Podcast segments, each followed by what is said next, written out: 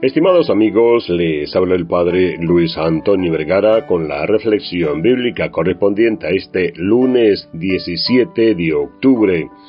El Evangelio está tomado de San Lucas capítulo 12 del 13 al 21. Cada 17 de octubre, la Iglesia Católica celebra a San Ignacio de Antioquía, nacido en Siria, probablemente en el año 35, ejecutado en Roma entre el año 108 y el 110.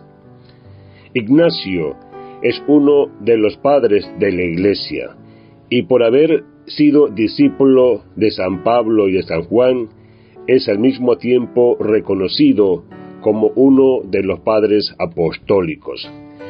A San Ignacio de Antioquía se le atribuye haber llamado católica a la iglesia fundada por Jesucristo. Donde está Jesucristo, allí está la iglesia católica, escribió el santo en una de sus cartas pastorales, otorgándole ese título por primera vez. El adjetivo católico viene del término griego católicos, que quiere decir universal. San Ignacio fue el tercer obispo de Antioquía, en Siria, y aunque no abundan los detalles sobre su vida antes de ser dicho cargo, se sabe con certeza de su entrega por la joven iglesia, concretamente por la comunidad cristiana que Dios le encomendó, una de las más numerosas y sólidas de aquellos tiempos. En esos días se solía llamar a la iglesia de Antioquía madre de las iglesias de la gentilidad, algo que Ignacio comprendió muy bien y que lo condujo a velar por todos los cristianos en general.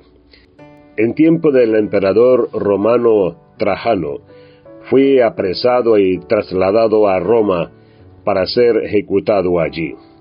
Probablemente por su condición de ciudadano.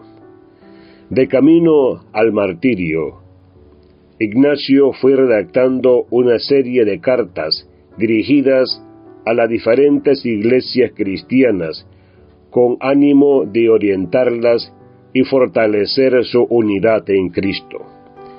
Al empezar cada epístola, al lado de su nombre, escribe Teoforo, que en griego quiere decir portador de Dios, como indicando la manera como entiende su misión.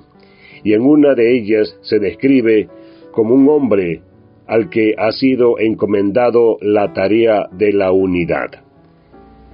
Que Dios les bendiga a todos.